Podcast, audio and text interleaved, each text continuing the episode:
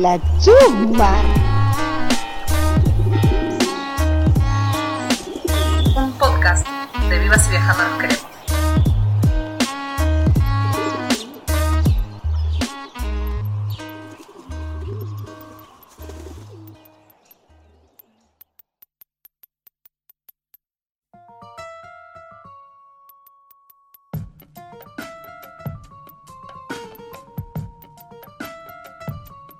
¿Quién es Eliana?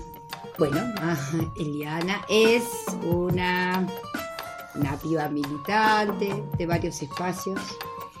Eh, el socorrismo, por un lado, la red de socorristas. La colectiva de mujeres, también, otro espacio que militamos y sostenemos. También soy docente en el sistema público.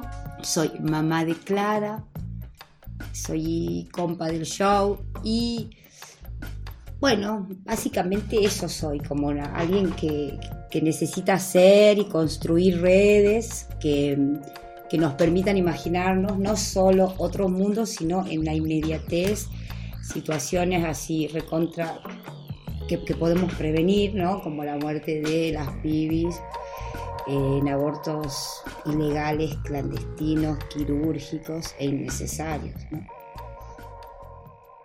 ¿Y cómo es un día como de la vida de Eliana, un día cotidiano? Cualquier día.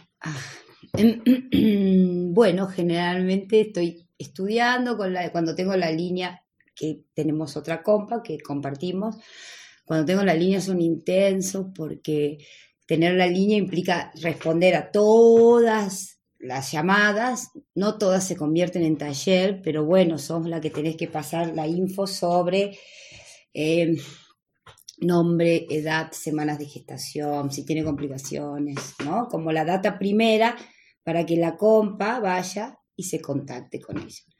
Esos días son re intensos, estudio, sueno la línea, ayudo a Clara a en sus tareas. Ah, también hago cosmética, me había olvidado. Y mm, después, generalmente en las tardes trato de hacer algo para mí, intento salir a caminar, lo estaba intentando hace unos meses y lo estaba logrando, ¿no? Eh, y a la noche, mm, relajo. Así es un día. Bastante intenso, así. Parece que no pasa nada, pero en esta casita pasan un montón de cosas. Y de todas esas cosas que suceden en un día cualquiera, ¿cuáles te dan placer? Todas, todas, la verdad. Pero bueno, cuando ponele, cuando estamos en una proyectando y suceden cosas copadas, me ponele, cuando sabemos que una pibi aborta tranquila y en casa y te manda mensaje y te dice gracias, que está todo bien, bueno, eso me da mucha alegría.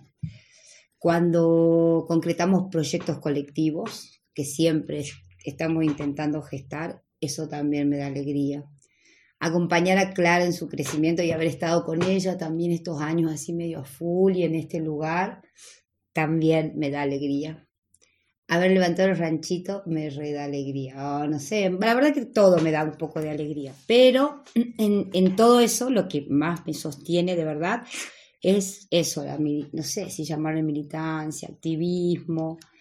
Y yo siempre lo que les digo a las pibis es, la verdad que si uno se pasa el, el día solamente enroscado en su propio ombligo, la verdad que no, no contribuimos a nada y de verdad pensar en el otro es mucho más copado, ¿no? O intentar hacer algo con otro.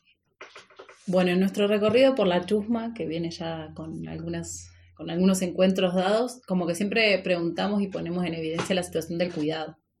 Por ahí haber compartido este rato con vos, estos días con vos, como que la palabra que más nos resonaba era acompañar. Entonces nos preguntábamos, eh, ¿qué es el acompañar para las socorristas? Bueno, ay, es, es, un, es un aprendizaje, ¿no? Es un camino como que se va ah, aprendiendo ahí en, en, la andada, en, en el jugártela también. Yo les he contado que hay veces que me he asustado mucho.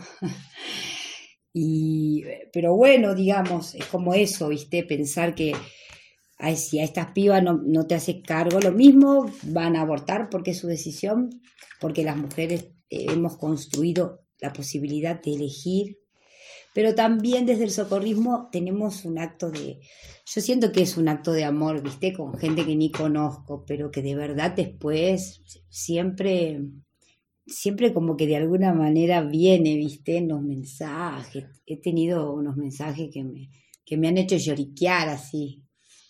Y, y, bueno, eso es poner el cuerpo y hacerse cargo de las cosas que en este, poner en este país hasta hace un año, que estamos justo por cumplir un año de la ley, que hay mucho para, para reflexionar, ¿no?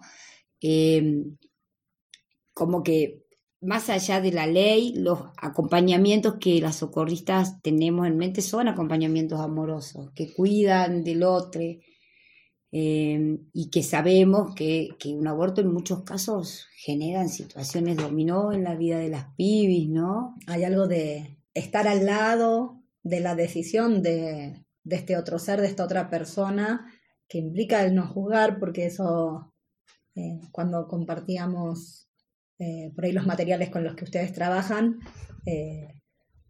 que puedes contarnos un poco de qué se tratan las protocolos, eh, se veía claro que no hay un, una pregunta que sea incisivo de por qué llegamos a esa decisión, no importa, tenemos una decisión y hay alguien que va a estar ahí al lado nuestro en ese proceso. ¿Qué es eso? Es como acompañarnos, es lo que estamos haciendo todos, nos acompañamos en esos lugares en donde políticamente está todo difuso y acompañamos las decisiones. O sea, lo que nosotros siempre decimos es que tranqui, que para nosotros todas las decisiones, todas las, las, perdón, las razones para tomar esa decisión de interrumpir, ¿no? Tu gestación son todas válidas, digamos, todas. No hay una que sea más grave o que tenga prioridad porque, porque militamos eso, ¿no? La autonomía de nuestras cuerpos, la autonomía de nuestras decisiones, la autonomía frente a los mandatos que nos dicen que tenemos, ponerle que ser mamás. Eso. Porque ser mamás jóvenes. O que ser mamás cuando no lo sentís. O que ser mamás porque ya fuimos mamás. O... Ponele, claro, que, que está todo bien con esto que estamos construyendo, ¿no? Que, nos, que nos saca la culpa, que es recatólica, que, que de verdad este, em, es la que posibilita que los mandatos se cumplan en nosotros, ¿no? Y bueno, y si nosotros no nos acompañamos, o sea, si nosotros cuando empezamos, wow, pensábamos, claro, si no nos hacemos cargo de este lugar político, ay, qué atrevido. Eh, siempre alguien va a sufrir, ¿no? Y somos nosotros, de gestantes, ¿no? No hablamos solo de mujeres, porque no solo las mujeres son gestantes. ¿Y quién acompañan a las socorristas que acompañan? Y bueno, buenísimo, nos acompaña una red muy grande, muy contenedora, la verdad, yo, nosotros estamos agradecidos, porque aparte, este, bueno, uno va construyendo un marco teórico, ¿no? Así de cómo, de cómo se puede abortar de manera segura, medicamentosa, autogestiva y feminista, en casa, sin correr riesgos, acompañadas, muchas veces in situ y si no telefónicamente, ¿no? Sabiendo eso, tirándoles esa data así de que de que siempre estamos nosotros para, para ese proceso, que es algo que nosotros este año, en, los momentos en los que hemos podido encontrarnos en la red más grande, debatíamos, ¿no? Esto que hablábamos, el sistema público te entrega el misoprostol y te dice, tienes que tomar dos, te, te da indicaciones y nos vemos. Nos vemos a otra cosa mariposa. Entonces, este, está bueno la construcción de esos, de esos espacios y me acuerdo que la Eva me acaba de preguntar sobre, claro, nosotros, yo pertenezco a una red que se inició en el 2012 a través de eh, la, colectiva feminista La Revuelta de Neuquén, ¿no? Y que empezaron a, esto, a hacerse cargo de, de, lo donde el Estado no estaba y de qué manera el Estado o el Estado o los prestadores estaban, ¿no? Y, y bueno, eh, la verdad que desde el socorrismo hay una parte teórica que es muy interesante y es que, que de verdad puedes debatir algunas cosas al poder médico hegemónico. Se debate en la práctica, se debate eh, estatizando los datos, ¿no? Entonces por eso las socorristas tienen una manera de construir datos, sí, construir saber para debatir, ¿no? A través de las protocolas. Nosotros hacemos protocolos en donde hay unas preguntas específicas que luego son volcadas a una comí grande de sistematización y eso nos permite saber a cuántos, a qué sectores pertenecen, sacar data también de cómo y por qué. Este, muchas veces aparecen algunos, muchos tipos de violencia, ¿no? Y ayudar en la reflexión de esas violencias. Y eso también nos permite que esos, esos datos se organicen en, una sistematización y le debatimos, es, un, es una herramienta política para debatir esto, cómo se puede abortar, cómo se puede no criminalizar, porque bueno, nosotros en estos días que hemos estado juntas hemos hablado de, de que quizá a un año, bueno, queda un mes, dos, dos meses. Ya han pasado diez meses de la ley. Y la verdad que el análisis, wow, la verdad que falta una banda, falta mucho. Este, realmente el Estado o el sistema público no responde. Hay una particularidad que siempre emerge cuando ponemos la mirada en lo territorial. Me corrijo, igual me corrijo, me corrijo. Acá en Tucumán, es verdad, este año, este año sí han dado respuestas algunas, pero en muchos casos se las hacen tan complicadas, ¿no? Depende de quién esté, ¿no? Que se las hacen tan complicadas que de verdad las pibes, no, a ver, cuando uno quiere votar necesita agilidad en la secuencia tranquilidad y que te enseñen y te ayuden y te expliquen. Eso. Hay muchas pibas que llegan así recontra temiendo, ¿no? De que, de, o sea, tienen hijos, que corra riesgo su vida. Entonces, es eso, eso, tranquilizar. Y volviendo así, a, que se fue por la rama, esa es la construcción de datos que se hace desde el socorrismo, que es muy interesante. Ahora no sé dónde está el dato, pero el año pasado, ah, eh, no sé, no quiero mentir, pero eh, cerca de los 18.000 abortos, creo.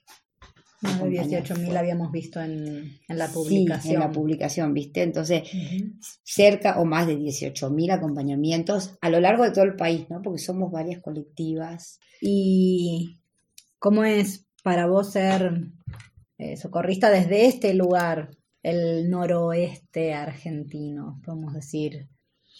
Bueno, acá la decisión de, ser socorrista es porque acá hay una cuestión de vida o muerte para las pibes. Poder acceder a un acompañamiento de este tipo, inclusive, que nosotros ni imaginábamos, la verdad. Nos fuimos enterando en el hacer. Lo único que nosotros queríamos era ver cómo ayudábamos a que en estos lugares, que estamos un poco más alejados, bastante de, las, de las cities, ¿no? Eh, las pibis no recurran a prácticas horribles que ponen en riesgo su vida, esas sí ponen en riesgo su vida, o, o las dejan en manos de, de médicos asaltantes, que les hacen legrados carísimos, y que, y que aparte, aparte, eso también es una construcción que yo al menos he aprendido en, con, con, con el aborto medicamentoso, el legrado no es necesario, no es necesario pasando la semana 12, 13 y 14. No es necesario. Así que bueno, es una práctica mucho más segura, ¿entendés? Ayer me estaba pasando datos de que, no sé, 140 protocolos hasta agosto. Es un montón para nosotros acá. El año pasado habíamos hecho 20 acompañamientos, por eso este año fue... Pero bueno, también un año de mucho aprendizaje, ¿no? porque detrás de cada acompañamiento hay una historia, ¿viste? Y está bueno, antes algunas cosas, hay cosas que obviamente que nos afectan y nos... Pero bueno, también uno va construyendo ese lugar en el que hay que, hay que dar respuestas y hay que ayudar a que eso suceda, ¿no? Imagino. Contanos un poco cómo llegaste vos a ser socorrista, cómo fue la decisión de, de ser socorrista, ¿no? Bueno, por la colectiva de mujeres, este, cuando empezamos a militar, empezaron al toque, las pibes vieron pañuelos verdes, la- nosotros en la plaza, la militancia. Entonces empezó a acercar gente del pueblo que necesitaba info. Y la Sofi, ah, la Sofi es la que, la que las buscó a las socorras, ex socorras tucumanas, y las contactó. Y este, terminamos encontrándonos con ellas y diciéndoles, che, nosotros necesitamos que suban, digamos, las pibas, ¿cómo van a subir?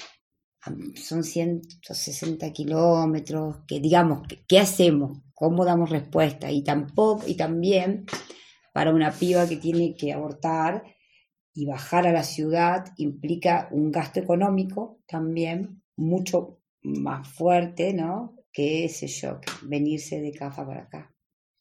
Lo mismo que irse de Cafa Salta, ¿no? Entonces ponele, la piba tienen que hacer 160 kilómetros, tenían que hacer 100. Entonces, bueno, fue así, como que dijimos. Y también cuando ellas vinieron, las ex compas nos entusiasmó un montón, claro.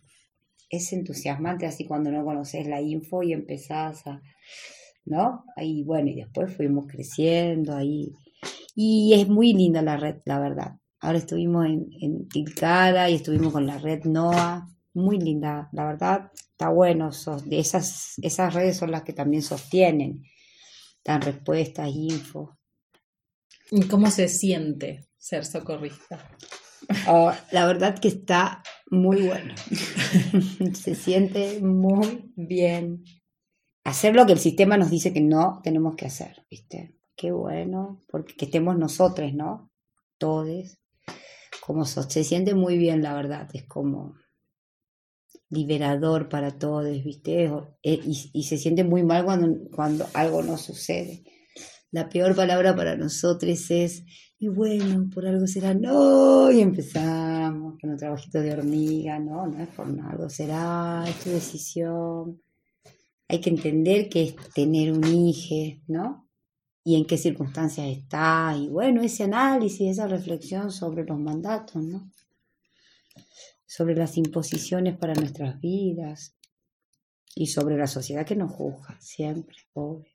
Hagas lo que hagas, hablarán de ti. Y si tuvieras que ubicar ese sentimiento de ser socorrista en alguna parte del cuerpo, En el podrías- corazón, definitivamente, sí, sí, sí. Y, en el- y también en el corazón primero y también en la construcción de una sujeta política que le debate, pero, pero así, que le debate no personalmente, sino como, como la orga, ¿no? La, la de socorristas le, le debate al sistema, al Estado, a los pro vida, a todos, y le sostiene que de verdad lo mismo vamos a seguir abortando y que no las vamos a dejar solas, ¿viste?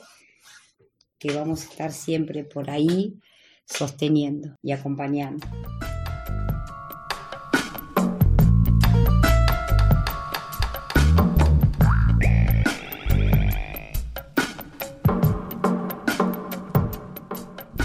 Cómo se vincula la red de socorristas con la campaña por el aborto legal? Y se vinculan, digamos, en, los prim- en su gestación, ¿no? Y hacen un trabajo conjunto y, y, milita, y ha militado toda la ley los 12 años, ¿no? Hasta que junto con la campaña y se han hecho acciones conjuntas siempre.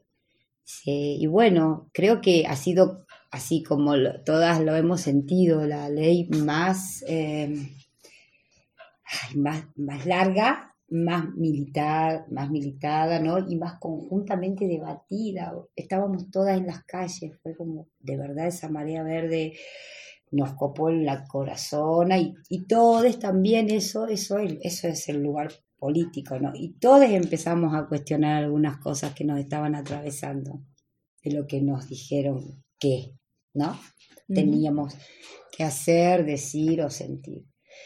Eh, y bueno, y la red amorosa con la campaña, ¿no? Y creo yo que es así, que fue muy conjunta la acción y que finalmente se logró hace un año, menos 10 meses. eh, yo pienso que es como un ovillito, ¿no? Que por ahí tiene unas hebras más finitas de donde se va recogiendo las luchas, las construcciones y los enriedos entre distintas colectivas o personas. Y las, sucesos, Está bueno hablar de articulaciones, ¿no? Esto, esto que nos La enseñó red. que tenemos que articular con quienes más podamos, ¿no? Entonces, de hecho, la red, este, la red es latinoamericana, ¿no? ¿no? Ahí tenemos compañeras del Caribe, es una red amorosa.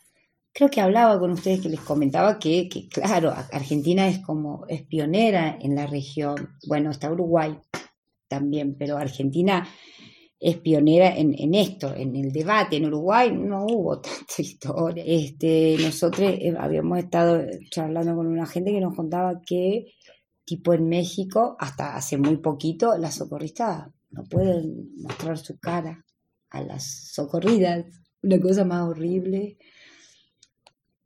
Eh, bueno, y otra cosa que también cambió la pandemia fue como que, wow, nosotros estábamos acostumbradas al encuentro concreto, así, a la protocola y a la explicación in situ. O sea, esa, y hay veces que lo hacíamos en dupla hasta que se empezaron a incrementar los casos y ya dijimos, dijimos no, no, la verdad que hagamos de a una, pero lo hemos, y, y, en ese momento era como inevitable, ¿viste? Un taller que virtualmente lo, tenemos, lo hemos tenido que hacer en el tema de la pandemia a través de las llamadas de WhatsApp, videollamadas, etcétera, eh, es diametralmente diferente porque tiene un tiempo, ¿viste? En cambio, nosotros a veces bajábamos, habían sido dos horas con la pibi, ¿viste?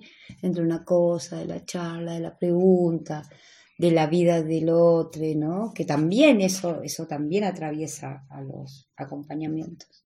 ¿Y cómo ves este casi año de la ley cumplida, cambiado en el cotidiano el trabajo de las socorristas? Mm, realmente en el norte, bueno, vieron que eh, charlábamos de esto, Argentina es, es granchi, entonces bueno, es dif diferentes territorios, diferentes implementaciones, también diferentes tiempos de los sistemas, ¿no? Eh, el norte, el norte no, el norte está recompli, aunque me van a tirar de las orejas cuando hacemos articulaciones con el sistema público, pero bueno, no es tan sencillo, de verdad. Realmente nosotros no tendríamos que hacer ninguna articulación con el sistema público, debería dar la respuesta que tiene que dar, ¿viste? Pero bueno, si llamamos si, y les decimos, che, tienen que hacer su trabajo, lo hacen. También en ese sentido. sabemos que hay una red de profesionales, médicos, sí. enfermeres eh, comprometidos con esta causa. En Tucumán eh, son muy poquitos. Que, que están y que también dan sus batallas desde dentro del sistema y como entre todas las trincheras ¿no? que vamos ocupando y que es necesario dar. Médicos, amigues, en realidad ya no son amigues, ahora son garantistas, porque uh -huh. la ley los ha transformado, pero siempre van a ser amigos, pero sí, gran batalla, ¿no? Gente con la que se puede contar eh, y también esto, esto, ellos nos, a ver, ellos nos nos han ayudado a formarnos, porque uh -huh. ellos tienen el saber uh -huh. médico para que nosotros podamos construir y saber dónde, cómo. Sí, sí. Está bueno, cada quien acá, con, con, sus saberes y sus experiencias para aportar al, a lo colectivo que decíamos antes. Sí, sí, y acompañar estos procesos, ¿viste? Que, que de verdad no, como que no ha sido casual, eh, que ya no que todas ya no queremos que ninguna otra compa muera por un aborto clandestino, no queremos ni una muerte más. Es por eso, así, tan clarito. Así es. ¿Cuáles son los desafíos que crees que todavía tenemos? Mm, bastantes, creo yo. Las, las construcciones, o sea, bueno, en primer lugar, es bien político, ¿no? A ver, defender lo que hemos logrado, ya hemos escuchado un par de barbaridades, defender lo que hemos logrado y, bueno, lograr su efectiva implementación, ¿no? Para que de verdad eh, que quienes no quieran acceder por el sistema público, genial, tengan otras alternativas, entre ellas estamos nosotros, con este formato de acompañamiento. Pero no que lo tengan que hacer porque no hay respuesta, ¿no? Entonces, esa es la implementación y bueno, el O problema hay son los- violentas también. ¿no? Por eso, por eso. El problema son las personas que están, eh, digamos, desconociendo que hay una ley que, que está amparando a esas compas que van al sistema público y piden una interrupción y no tienen que dar ninguna explicación a nadie. Pero bueno, no, no está sucediendo efectivamente, ¿no? No nos olvidemos el caso de Lucía en Tucumán, en donde los, tram- los tramullos que se hicieron con esa pibita, por favor. Y estaba el Estado presente. ¿No?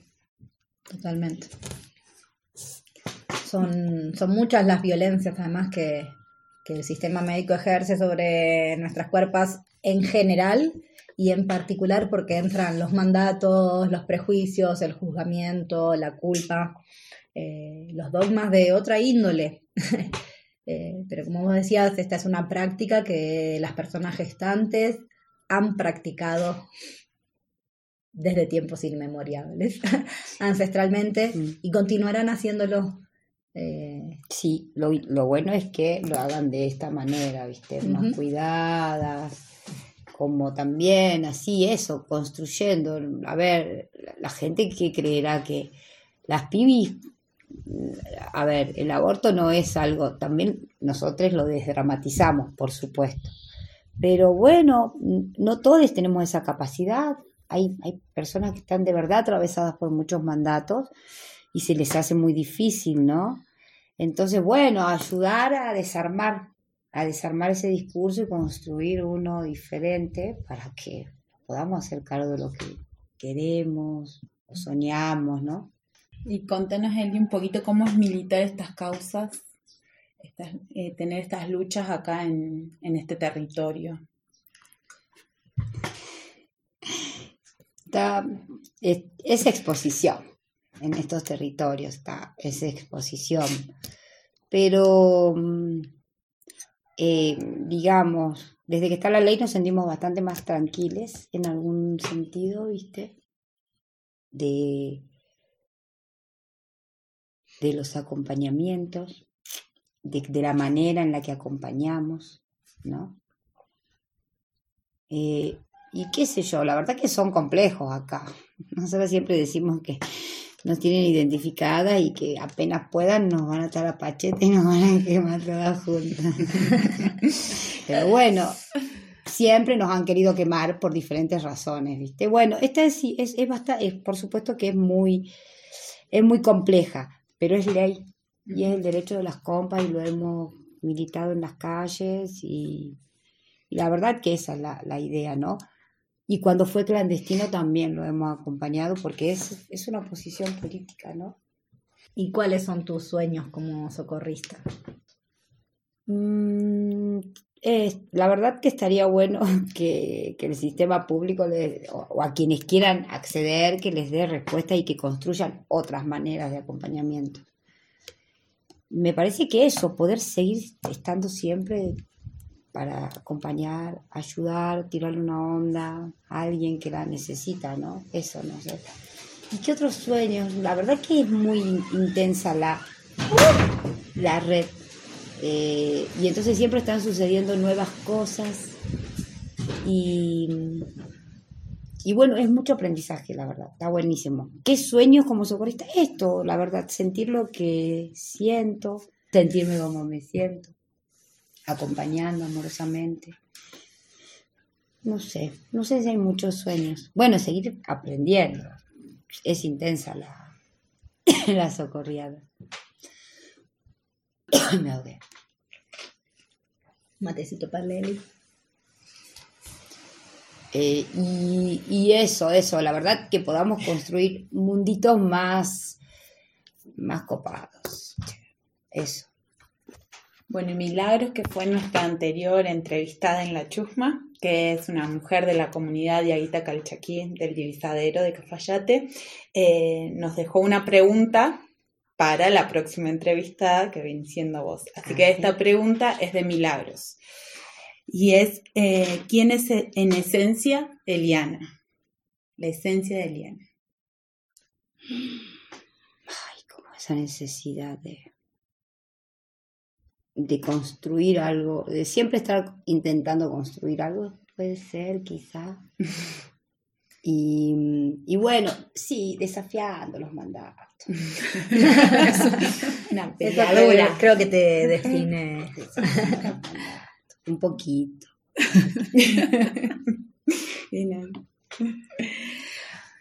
Y bueno, así como te hicimos esta pregunta, te pedimos a ver si, si podés aportar una pregunta para el próximo encuentro, que todavía no sabemos exactamente con quién va a ser. Siempre es medio así, medio Claro, sorpresa la próxima que entrevistada, va quién va a venir. Pintando.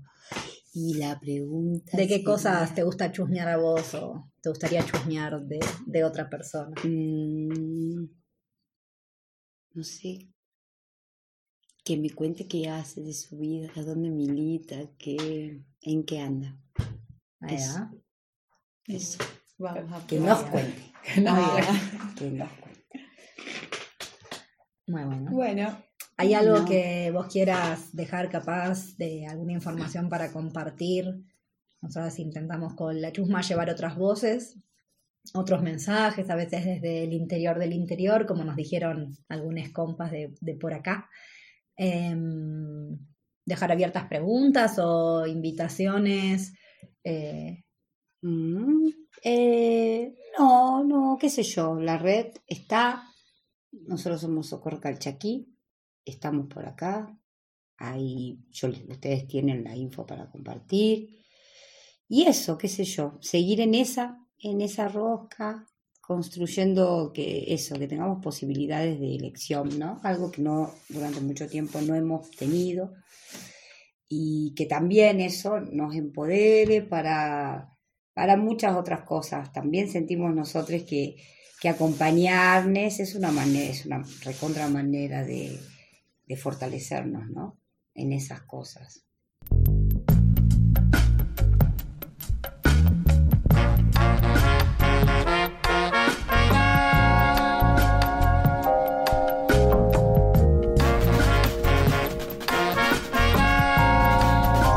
También yo personalmente quiero agradecer su interés, eh, sus ganas de conocer, sus ganas de difundir este quehacer, este acontecer, esta construcción socorrista que nos contiene y que acompaña a muchos en estos procesos. Profundamente gratificante los pedacitos de vida compartidos y hasta que, bueno, nuestros caminos se vuelvan a cruzar y las quiere una banda vivas y viajando.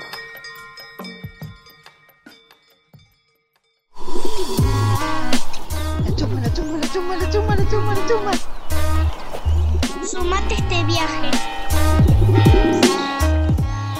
Búscanos en nuestras redes sociales arroba vivas y viajando nos queremos y sigamos construyendo una comunicación popular y feminista.